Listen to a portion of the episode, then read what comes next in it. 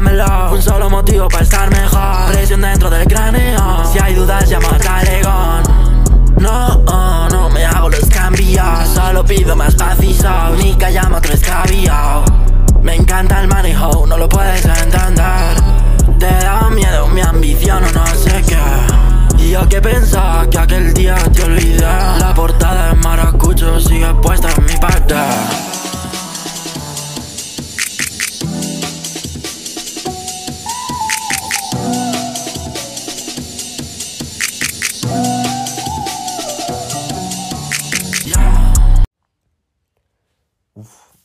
Martes 6 de junio ya, ¿eh? Madre mía, qué rápido pasa el tiempo. Bueno, antes de empezar, eh, perdonad la voz porque estoy un poco acatarrado. Y solo esta primera parte del podcast va a tener a, a Jaime moqueando. Pero es que ya tengo otra parte, en plan, como lo que sería esta parte grabada del otro día, pero es que no me gusta cómo ha quedado y prefiero darle un repaso ahora y si queda bien pues subo esta. Así que después de esta introducción viene una parte donde no me ahogo eh, mientras hablo. A ver, no creo que tampoco se, se note tanto, pero bueno, yo sí. Hoy es un día bastante especial porque mi amigo Pablo ha sacado un EP que para el que no sepa qué es, que es normal no saberlo porque es normal. Eh, es como un disco pero reducido, con un número de, de canciones reducida. Tipo, por ejemplo, el que ha sacado mi amigo son solo cinco, cinco canciones. Y sí, vengo a hacer un poquito de promo porque el tío ha hecho un trabajazo, son cinco temazos y no, no estoy siendo el típico de, hey, escucharos el tema de mi coleguita y luego resulta que el tema del coleguita es la mayor mierda que puedas escuchar. No, este no es el caso. O sea, el tío es muy bueno. Eh, a todo el mundo que le he puesto eh, sus temas le han encantado. Estamos, bueno, él sobre todo, pero yo también lo noto porque le sigo en redes y tal y lo comenta conmigo. Y es que se nota que va a tener buen recibimiento.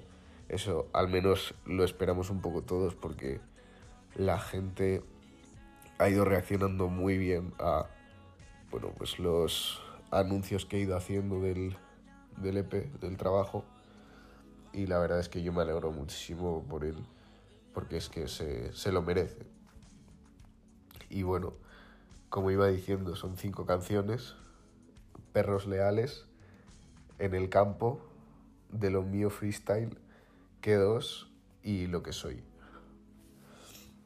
Dos de ellos están producidos por un chaval que también tiene mucho talento, se llama Marx.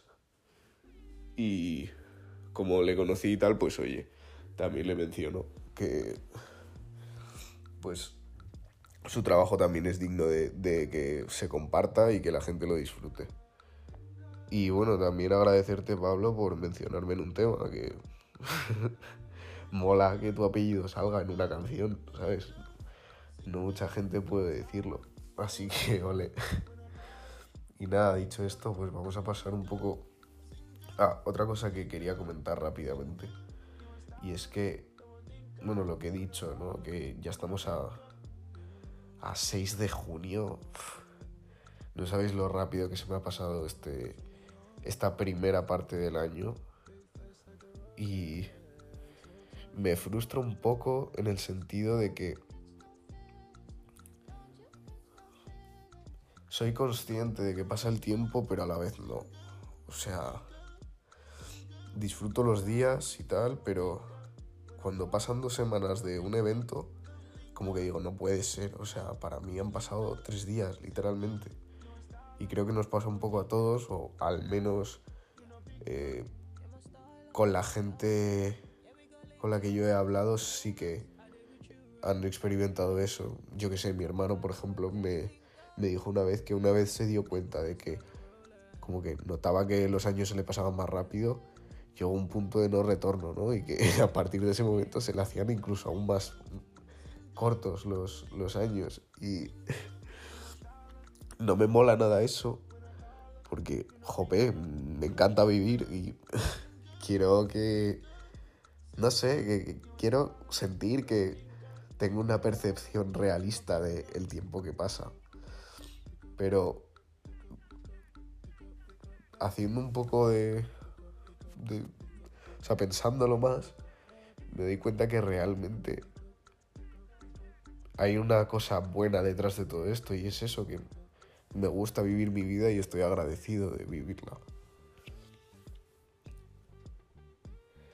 Y eso es como el main point, ¿no? Y, y, por esto estoy comentando lo de que se me pasa rápido el tiempo. Porque el origen de mi pequeña frustración es una enorme gratitud y no por tener una vida súper acomodada, que también, obviamente, sino porque he descubierto que hay que estar agradecido siempre y que la gratitud tiene un poder muy grande por el hecho de que no es fácil ser agradecido. O sea, es fácil ver lo privilegiados que somos. Tipo, las cosas materiales que tenemos en comparación con otra gente que, por desgracia, vive en condiciones eh, más complicadas que nosotros, a mí, por ejemplo, por lo menos se me hace fácil verlo. Pero siento que el agradecimiento tiene que, no tiene que venir de ahí, sino de, de nada, en plan de... de ver un regalo en abrir los ojos y respirar. Más allá de las cosas que nos gustan, ¿sabes? Y al final, o sea, si sigo tirando ¿no? de, de ese hilo, veo que realmente no es tan importante lo que tengamos o cómo nos sintamos, sino el lo que hagamos con ese momento. Y como que todo se, se hila y ya veo qué relación tiene el tiempo con o lo rápido que se me pasa el tiempo con estar agradecido. Y a lo mejor si practicase más la gratitud, sentiría el momento de una forma más profunda. Y a lo mejor no se me pasarían tan rápido las semanas, ¿sabes? Es algo muy fuerte y muy... Sí, muy profundo y y qué guay, o sea, no sé, encontrar el... la felicidad en, en, en, vivir y en, y, en y, y ver que tener problemas es una oportunidad y que todo es una oportunidad. Eso es admirable. Y siento que lo tenemos un poco dormido ese sentido. Así que no sé, yo me propuse despertarlo y en ello estoy, cada vez más, más atento de ese tipo de sentimientos tan, tan bonitos, ¿no? Y bueno, eso me da, me da pie a hablar del tema fundamental de este episodio, que es la vulnerabilidad. A mí me gusta que los episodios puedan conectarse entre sí. Y aunque lleve dos, pues oye, podemos ir hilando. No sé si recordáis que en el pasado os dije, bueno, dije, lo único que puedes controlar en esta vida es la tuya y eso está bien. Que puedes planear mil cosas y que en realidad nunca van a salir como esperas, aunque salgan como esperas, porque ¿cómo te vas a imaginar una situación y que sea exactamente igual que la realidad? Pero exactamente igual. O sea, con las mismas nubes en el cielo que probablemente ni te hayas imaginado en esa imaginación. Vale. Eh, pues esto ocurre, lo de que las cosas no, no, no salgan como te esperes y que lo único que puedes controlar es tu vida, o sea, lo que piensas, lo que haces, lo que comes, todo eso. Pues esto ocurre eh, porque una de las cosas más importantes de vivir para mí es saber que la única certeza que tenemos es que estamos vivos y bueno, también se le suma otra, por lo tanto, que es que vamos a morir. Por lo tanto, el resto de factores eh, al 100% no están en nuestra mano. Lo que quiero decir con esto es que es normal tener preocupaciones, sorpresas, lamentos en una vida donde nada está garantizado. Puede sonar bastante feo, pero a mí la verdad es que me gusta. Y como este podcast está para abrir camino a nuevas perspectivas, pues os dejo la mía. Vivir una buena vida es sentirse cómodo en la incertidumbre y la inseguridad que esta misma nos provoca. Y eso es ser vulnerable. Bueno, la definición o la frase que he dicho antes sobre la vulnerabilidad naturalmente no resume al 100% lo que es ese concepto, porque hay mil formas de verlo y seguro que es que incluso yo en un mes a lo mejor me voy a dar cuenta de que hay otra forma de ser vulnerable, ¿no? Y bueno, esto pasa con un millón de cosas. Pero me gusta la forma en, la que yo veo ese concepto. Yo no podría llegar hasta vuestros oídos sin este podcast. Tampoco podría llegar hasta vuestra mente y abrirla sin la llave que es la vulnerabilidad. Y es que es así. O sea, yo como querría conectar con vosotros sin permitirme, yo qué sé, explicarme mal o decir alguna chorrada o simplemente tomando mi tiempo para realizar esta actividad. Uno de los propósitos del podcast y sobre todo este episodio es hacerte sentir que, que estás conectando con lo que estoy diciendo y conmigo. Porque la vulnerabilidad no es solo una actitud. O sea, claro, no es solo una actitud porque viene desde esa emoción, ¿no? Desde, esa, desde ese sentimiento. O sea, tú desde que sientes eso proyectas una actitud. Y resulta que gracias a eso conectas de una forma muy diferente a la que conectarías con otro sentimiento que no tiene por qué ser negativo. A mí me gusta mucho una imagen y suelo verla, que vi el otro día, que dice que hay varios niveles de conexión con las personas. Yo dibujo, por ejemplo, un punto y enfrentado a ese otro. Para que conecten necesitas una línea. Pues resulta que hay diferentes líneas y algunas son más profundas que otras. La más superficial son las conexiones que haces sin intención alguna. Por ejemplo, hace un par de meses estaba en el metro y iba con, una camiseta de, Argentina puesta.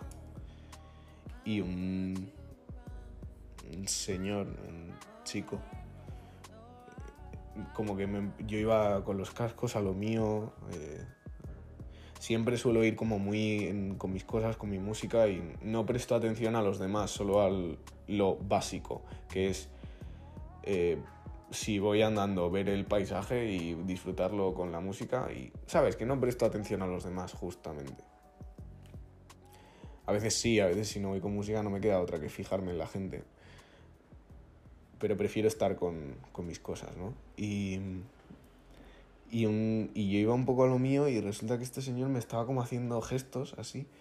Y era que le había gustado mi camiseta de Argentina. Yo intuyo que el hombre era latino, concretamente argentino y, y, yo me, me, reí mucho, me hizo gracia porque qué guay en realidad, porque fíjate qué, cosa más tonta y a la vez qué, bien, ¿no? O sea, un tío desconocido que te ha sacado una sonrisa, porque le ha hecho gracia que lleves una camiseta argentina que le gusta y qué buen rollo. Eso es una conexión sin intención. El siguiente nivel eh, se llama, bueno, son conexiones cuando estás presente. Yo ahí tengo entendido que son conexiones cuando estás eso, viviendo ese momento de una forma en la que no estás pensando en otras cosas, en las que solo hay eso. O sea, solo existe esa situación con esa persona. En ese momento, ya sea hablando o lo que sea, o escuchando música con esa persona, cantando, bailando, lo que quieras. Hay otro nivel más profundo, que son las conexiones que haces cuando eres vulnerable. Luego otro nivel más profundo aún, que son las conexiones que haces cuando estableces tus límites y respetas tanto los tuyos como los demás, siendo vulnerable. Y luego está el último de todos, que es lo más profundo, que es como si haces una conexión de esta forma, ¿no? Con, esta, con esa persona, son algo muy fuerte. Y es las conexiones que haces cuando eres tu yo más sincero o más verdadero. Y ahí yo me pregunto, ¿qué es eso? O sea, ¿cuál es la versión más verdadera de mí? Y entiendo que sí o sí en esa versión tiene que aparecer la vulnerabilidad, mis límites y los de la otra persona. Por supuesto, el presente, el momento. Y me parece que desarrollar vulnerabilidad es más fácil que respetar los límites, tanto los tuyos como los de los demás. Estoy de acuerdo con eso. Pero igualmente como que también me preguntaba, o sea, ¿cómo puedo ser vulnerable, no? Porque también eso es un paso súper grande. Y para, o sea, lo que yo mm, tengo claro es que para ser vulnerable hay que dejarse ver. Y, y para dejarse ver no te puedes esconder, porque o sea, esconderse es una conducta de evitación, de miedo. Y la vulnerabilidad, el miedo, como que no. O sea, vosotros imaginaos que... También te digo que aparece el miedo cuando queremos ser vulnerables. ¿eh? O cuando tenemos la oportunidad de ser vulnerables también aparece el miedo. Y es curioso cómo podemos ver el miedo como si fuésemos nosotros mm, los protas de una película de miedo corriendo de esa vulnerabilidad, ¿sabes? Como, ¿por qué estamos corriendo de, de eso? Si realmente no es nada malo, no nos va a dar cosas malas. Pero aún así sí que tenemos asociado ese, ese miedo a esa vulnerabilidad. ¿no? Y no sé, Igual el primer paso es preguntarse cómo voy a tener una relación sana sin ser vulnerable. Y no te estoy hablando tampoco de con la gente que te rodea, ¿eh? Empieza por contigo mismo. Yo, por ejemplo, siendo un hombre, eh, es cierto que ahora ya no está ese perfil de hombre fuerte que no llora, que es un macho. Ya no está tan presente, afortunadamente, porque hemos evolucionado pero igualmente yo sé que eso está muy calado.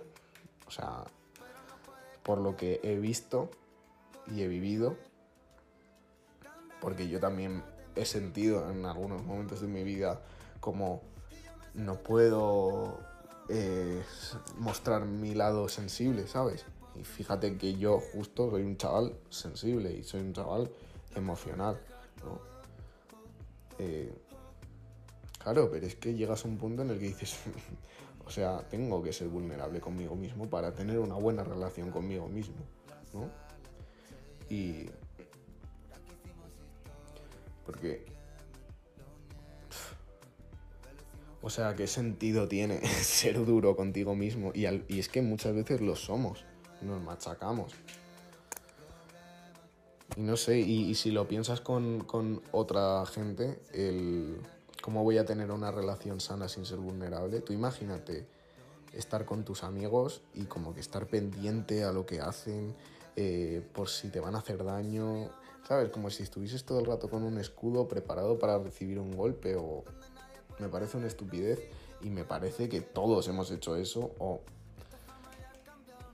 la gran mayoría de la gente. Yo me siento identificado con esa actitud en momentos de mi vida pasados, sí. ¿Y me da vergüenza? No, porque he conseguido ver eh, que por ahí no es. Pero porque al final te acabas haciendo daño a ti mismo. O sea, es autodestructivo total. Y es hacerse un lío uno, uno mismo. igual va, ligado al autoestima. Una vez empiezas a, a forjarte esa autoestima, esa vulnerabilidad aparece sola. Igual que aparecen otros muchos, otros muchos aspectos positivos en tu vida. Dándote cuenta de que hmm, al final era solo centrarme en mí y no era algo tan concreto como mejorar mi autoestima. Me llevo al final un montón de valores positivos que me ahorran muchísimas cosas que no tienen nada de, de sentido. ¿no? Y yo entiendo a la gente que le pueda parecer eh, la, este concepto como la cuna de la vergüenza, el miedo, la dificultad de encontrar tu valor. Sí, al principio yo creo es que eh, puede parecer imposible el cómo empiezo a quererme, ¿no? Cómo empiezo a ver mi valor, cómo empiezo a ver esa uniqueness de la que hablaba en el primer capítulo con Mika, por ejemplo. Pero es que, es que todas esas cosas, o sea, hay que superarlas. O sea, al otro lado del miedo están todas esas cosas positivas y todas esas recompensas que, obtienes eh, por haber superado esos miedos y ese tipo de cosas que te, mm, te hunden un poco como, como persona. Te, te, atan un poco, atan tu, tu capacidad. Cuando siempre está presente tu capacidad, pero a lo mejor no la ves. Está un poco eh, opacada por ese tipo de cosas. Pero es que creatividad, felicidad, sentimiento de pertenencia, sobre todo a ti mismo, más que a los demás.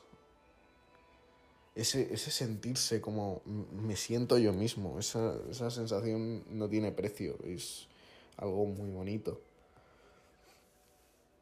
sobre todo también es el, el, amor sano que te llevas. Es, es otra recompensa súper fuerte y, y, que empieza, empieza por un amor hacia ti. O sea, es que es como o autoestima o cojas el camino que cojas, no va a ser sano. O, o no te va, no va a ser productivo al final. O sea, al final, igual Igual puede que no sea tampoco algo que te perjudique, pero a lo mejor te hace perder el tiempo. Y la creatividad también va muy ligada a la vulnerabilidad, porque en un ambiente vulnerable, en un, que es un ambiente de armonía, porque ya has pasado esos miedos y ya estás como te sientes en casa. Ya aparece todo, todo es, todas esas energías positivas. Mirad, yo por ejemplo, soy una persona muy ordenada. Y yo, si mi cuarto no está ordenado, mmm, es que no es que vaya a estudiar peor, es que no me voy a poder concentrar. Entonces, me lo ordeno y así puedo estudiar bien, hacer el podcast bien, pintar, cualquier cosa que sea una creación mía. Sé que va a salir mucho mejor porque estoy cómodo con el entorno que me rodea. Es un entorno que he creado yo.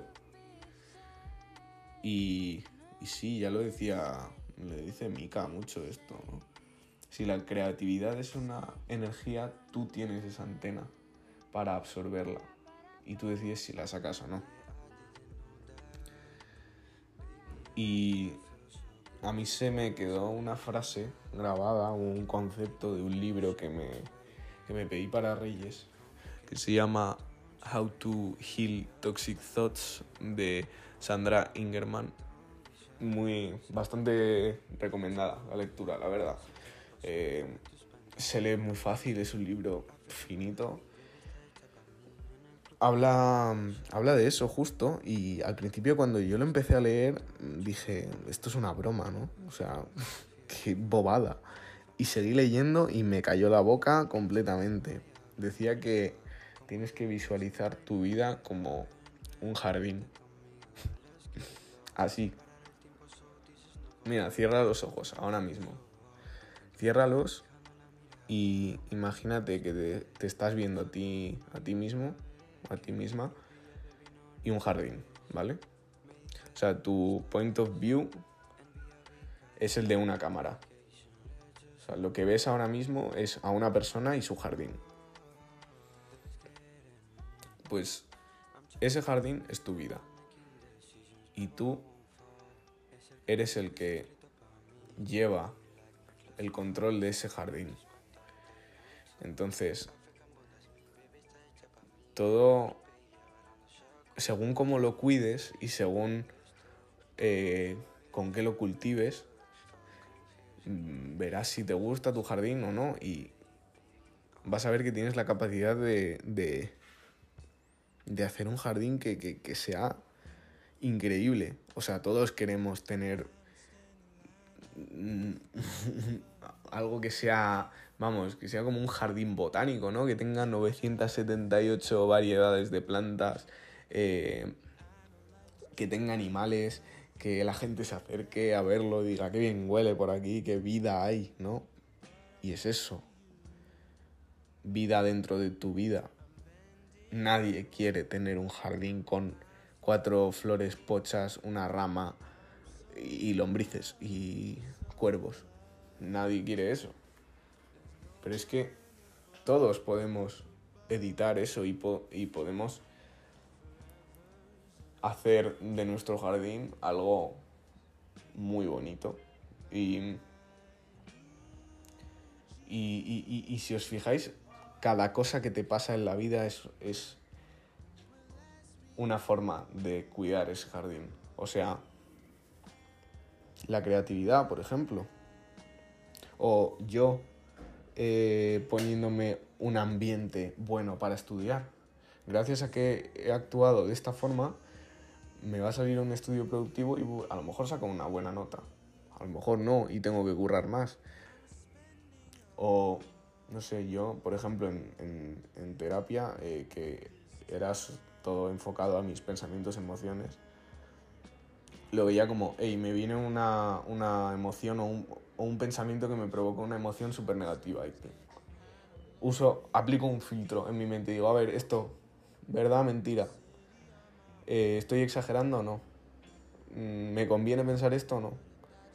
Y muchas veces te deshaces de un pensamiento, de una emoción que era una mierda que te habías inventado y no servía para nada y probablemente mm, podía mmm, fastidiarte el día entero o la semana entera. Y haciendo eso, a lo mejor te evitas que de repente te venga un topo en el jardín y te reviente los geranios, que estaban muy bonitos puestos ahí, ¿sabes? O sea... eh, y gracias a eso, no solo evitas que venga un topo y te reviente el jardín, sino que plantas una semilla. O imagínate que empiezas a correr, o ir al gimnasio, a leer mucho, a escribir eh, un diario de lo que te gusta hacer, de cómo te sientes para hacer nuevas cosas y buscar alternativas porque no te estás sintiendo bien con tu vida o porque simplemente quieres mejorar o hacer cosas nuevas tú ahí estás plantando una semilla y a lo mejor en una semana no te das cuenta y no ves un poco el crecimiento. Y tres meses después miras a dónde estaba la semilla y ves un árbol entero, que encima te da unas manzanas que están... que no te digo yo cómo están, ¿sabes? Ese tipo de cosas. Al principio eso, o sea, es que os puede sonar una bobada, pero no sé, a mí se me metió en la cabeza y lo veo así. Y es como que cuando estoy sintiéndome mal y veo que no tengo mucho control sobre lo que pienso, me paro y digo, tú, se me va a quedar un jardín todo feo, vamos a hacer esto bien. Y no solo porque quiero que tener un jardín bueno y que la gente se acerque, sino porque quiero que mi jardín esté guay y quiero estar bien en mi jardín porque es mi sitio, es mi hogar. Así que mm, es eso, no, no, creo que lo he plasmado eh, como quería. Creo que ha quedado claro y. y ojalá os, os, os, haya entrado esa visual del jardín y os haya molado, porque mmm, a mí me ha ayudado muchísimo y me ha facilitado muchísimo el trabajo. Y puede parecer una visión súper optimista y súper, igual que lo que he dicho al principio del agradecimiento y todo eso, mmm, creo que es realista. O sea, porque yo también he pasado por malos momentos y he estado en momentos malos de decir, ¿qué hago? Y cogiendo ese approach de ver las cosas y decir, jardín, jardín. Eh, sí, sí, me tengo que conocer. Esto es parte del proceso de conocerme y de saber quién soy y de seguir con mi vida y ver que no es cómo estoy, sino qué estoy haciendo con mis circunstancias. Y por último, para acabar, decir simplemente que es importante ser constante con ese jardín. Y justo eso es lo que cuesta. O sea, va a ser. Ese factor va a ser lo que va a diferenciar eh, tu vida de tu propia vida pasada. Y sí que puede ser un poco difícil, o sea, yo admito que siempre me ha costado como ser constante con nuevas cosas, ¿no? Aunque sé que me vienen bien. Pero bueno, es poco a poco y sobre todo tener claro el propósito de por qué quiero hacer esto. Y bueno, hasta aquí el episodio de hoy. Gracias por escucharme y todo el mundo a escuchar Brene Co. de Breno YG, que es el trabajo de, de mi amigo Pablo, que en la introducción no, no, he dicho su nombre artístico, solo he dicho que es mi colega Pablo, pero bueno, ya os lo he dicho. Así que bueno, muchas gracias y nos vemos en el siguiente capítulo que no sé cuándo será, pero bueno. Chao traje recuerda el nombre de mi equipo. Like 2015 puchito, quiero drama bolsachito Pero como te lo explico que yo lo que necesito es ir en coche con mi hijo a su partido los domingos Mientras escuchamos sismo. La vida me puso pruebas pero ya no soy el mismo. Y tú fuiste la primera que dijo que no era el mismo. Ya no sé qué voy a hacer, ahora todo es tan distinto.